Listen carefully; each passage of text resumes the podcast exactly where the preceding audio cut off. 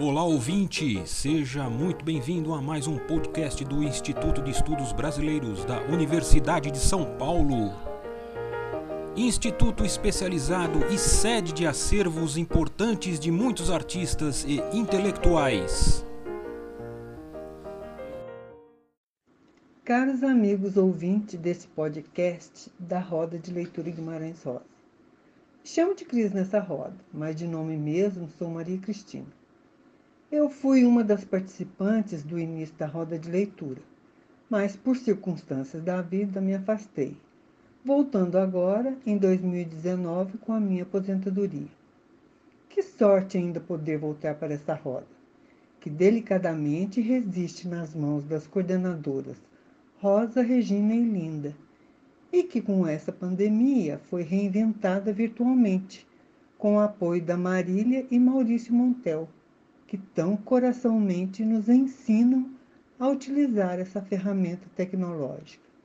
Como diz a Linda, nossos encontros têm sido um bálsamo nesses tempos de reclusão. Mas me chamaram aqui foi para falar do grupo de bordado Teia de Aranha, do qual também faço parte, e da relação desse grupo com a obra de Guimarães Rosa.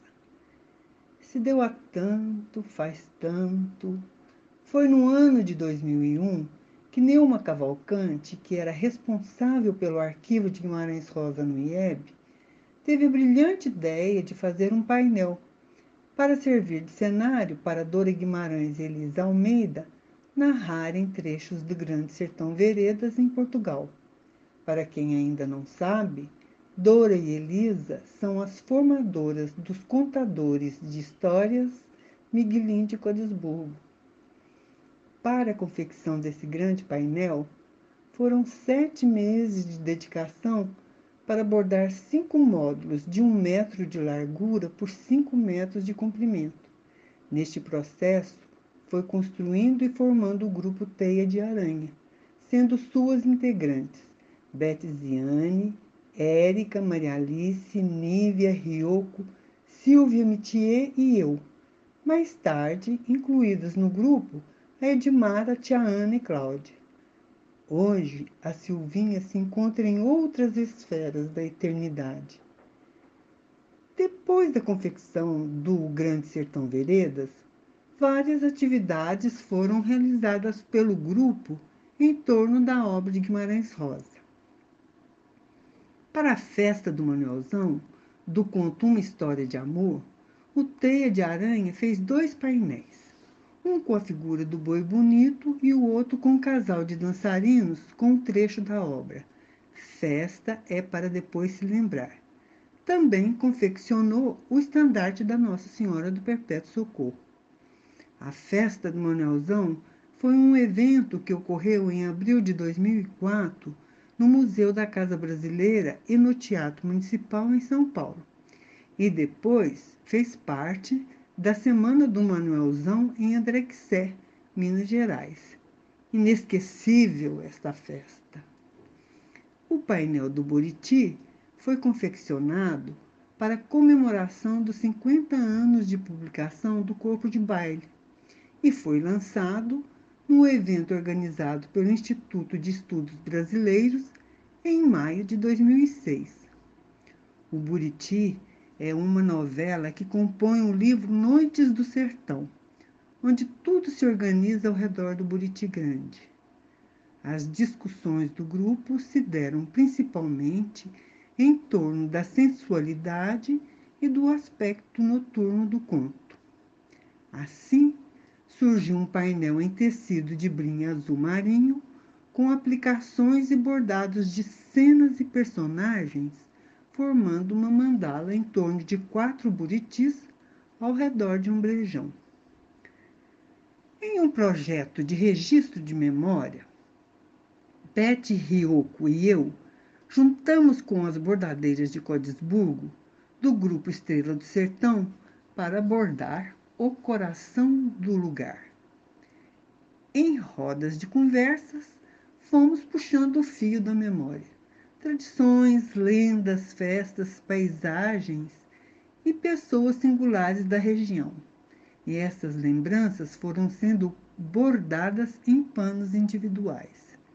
Estes retalhos de memória foram transportados para um coração, o burgo do coração, Codesburgo, desenhado em uma colcha de tiar.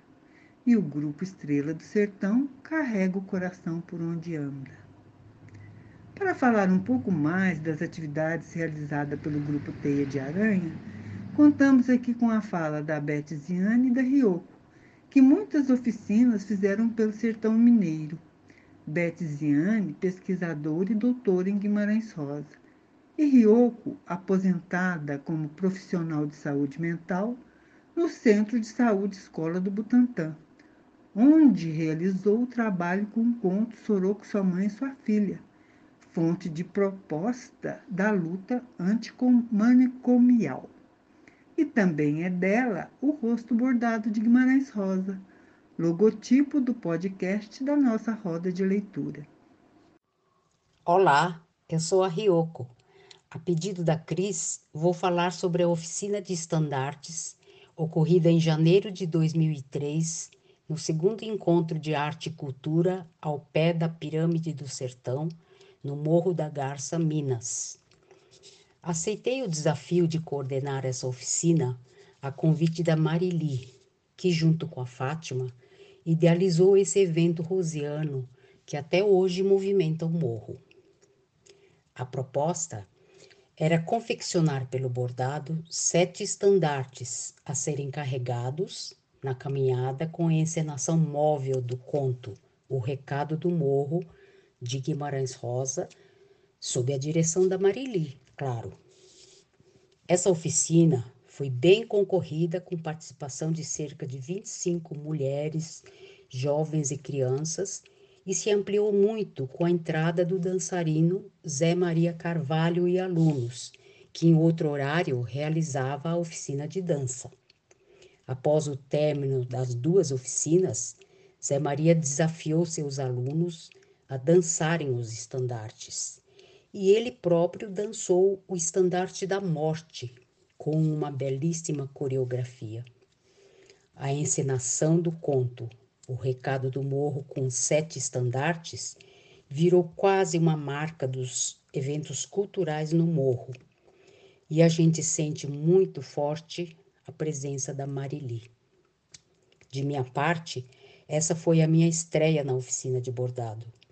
Aprendi muito nas sucessivas oficinas que fui coordenando com as parceiras da Teia. Aprendi muito não só sobre o bordado, mas sobre a troca, o compartilhamento e a criação coletiva.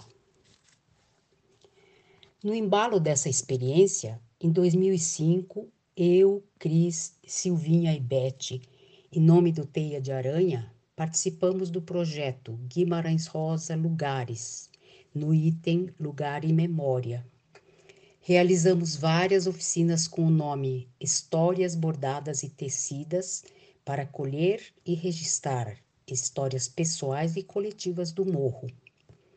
Foram 22 encontros ocorridos ao longo do ano que, após diversos trabalhos individuais, resultaram no grande painel coletivo bordado numa colcha de tear de 2,40 por 1,40. Colcha essa confeccionada pelas artesãs do morro. Este painel constitui um registro visual criado coletivamente, com paisagens e histórias do lugar. Contou com intensa participação de cerca de 70 pessoas e está em exposição permanente na Casa de Cultura do Sertão, no Morro da Garça. Eu sou a Betiziane, eu faço parte do grupo Teia de Aranha desde 2001, quando ele surgiu. O IEB faz parte da minha trajetória de pós-graduação, onde eu comecei como estagiária, fiz o meu mestrado a partir do arquivo do escritor. Fui por um período curadora do acervo do Guimarães Rosa, e no meu doutorado, meu foco foram os projetos realizados em cidades do circuito literário Guimarães Rosa, em Minas Gerais. Da roda de leitura, eu acompanhei o seu processo de criação pelo Dieter. Nesse período, eu frequentei bastante tempo. e depois eu tive que me afastar em função do meu trabalho. Mas eu sempre achei muito importante o espaço que a roda de leitura abriu na universidade, possibilitando os participantes a vivência da leitura sem a preocupação com a análise e com a crítica. E eu acho um espaço que fortalece muito o prazer de ler. E com isso possibilita a participação de várias pessoas de várias áreas, escolaridades, idades, né? E que se unem com esse objetivo, né, de compartilhar a leitura do, da obra do Guimarães Rosa. Isso é muito importante. Mas eu fui convidada aqui para apresentar alguns projetos do Teia de Aranha. Então, o primeiro eu vou falar um pouquinho sobre o do Danúbio ao São Francisco Guimarães Rosa para Todos, que ele foi realizado em comemoração ao centenário de nascimento do escritor em 2008. E a nossa proposta foi divulgar a vida e a obra do Guimarães Rosa a partir de uma iconografia bordada. Então, o nosso desafio foi pensar nessa passagem, do texto para a imagem. E para isso nós tivemos a parceria de dois especialistas, né? a professora Neuma Cavalcante, que nesse momento, em 2007, ela lecionava na Universidade Federal do Ceará, e do professor Carlos Augusto Monteiro, geógrafo, professor aposentado pela USP, que ambos nos apoiaram muito nessa pesquisa, né, nessa reflexão em torno desses processos de transposição das referências da obra em imagens. Nesse projeto, especialmente, todos os desenhos eles foram criados pela Ryoko Kayano. A concepção dos painéis ela foi desenvolvida por mim e pela Ryoko, e o bordado caminhou pelas mãos de todas as bordadeiras do Teia, né? E então nós criamos uma cartografia de vida do Guimarães Rosa em um grande painel de 2 metros por 3, com as referências à biografia do escritor. E acompanhando esse painel, foram desenvolvidos sete estandartes de 80 centímetros por 1,20 e cada estandarte foi intitulado com os nomes dos livros, né? Sagarana, Grande Sertão Veredas, Corpo de Baile. E o sétimo foi um registro do processo criativo a partir de um trecho do manuscrito do Grande Sertão Veredas. Né? Então foi bordada letra por letra pela Nívia, né, do grupo Teia de Aranha. Esse foi um projeto bastante importante para o grupo e pelo desdobramento que ele teve, né? Porque ele, a exposição percorreu várias bibliotecas, espaços culturais, todas as cidades de Minas, e sempre com esse objetivo, né, de divulgar a vida e a obra do Guimarães Rosa e buscar estimular a leitura né, da obra dele. Um outro projeto realizado pelo grupo que eu acho importante a gente abordar foram as capas bordadas da edição especial do Grande Sertão Veredas, que foi realizada pela Companhia das Letras em 2019. Então, a partir de uma sugestão da família Tess, uh, eu fui contactada pela editora e o Teia foi convidado a abordar 10 capas uh, assinadas né, uh, dessa edição. E desse contato com a editora, eu tive a possibilidade de sugerir, de, de indicar as bordadeiras de Minas Gerais, porque eu achei muito importante que elas participassem de um projeto como esse, né? Então eu deixei, eles fizeram contatos com as bordadeiras de Cortesburgo, de Andrexé e de Morro da Garça. E elas terminaram por participar né, do, do, projeto como um todo, e o que possibilitou também ao editor conhecer as ações que ocorrem né, nessas cidades, né, em torno da obra, e especialmente o trabalho das bordadeiras dessa região. Então foi um projeto bastante importante, onde de alguma forma, mas mesmo que indireta, nós reconectamos o contato, né? O Aranha reconectou o contato com essas bordadeiras, houve um lançamento, tanto em São Paulo como em Minas Gerais, que foi bastante interessante, né? E o, então o Grupo Teia de Aranha ele tem essa perspectiva né, de criar leituras de obras literárias com o bordado e também de multiplicar essa experiência do bordado coletivo, né, a partir da literatura, a partir da cultura ou da própria memória.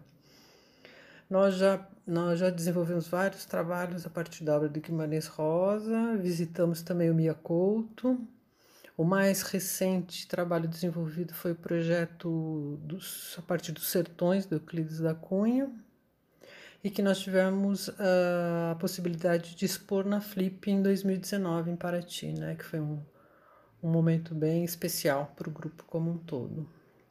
E para quem quiser conhecer mais o grupo, nós estamos no Instagram pelo Teia Underline Aranha e também temos um blog que é o Teia de Aranha. Eu queria agradecer a nossa participação pelo convite né, da Rosa, da Gina e da Linda. Então, muito obrigada.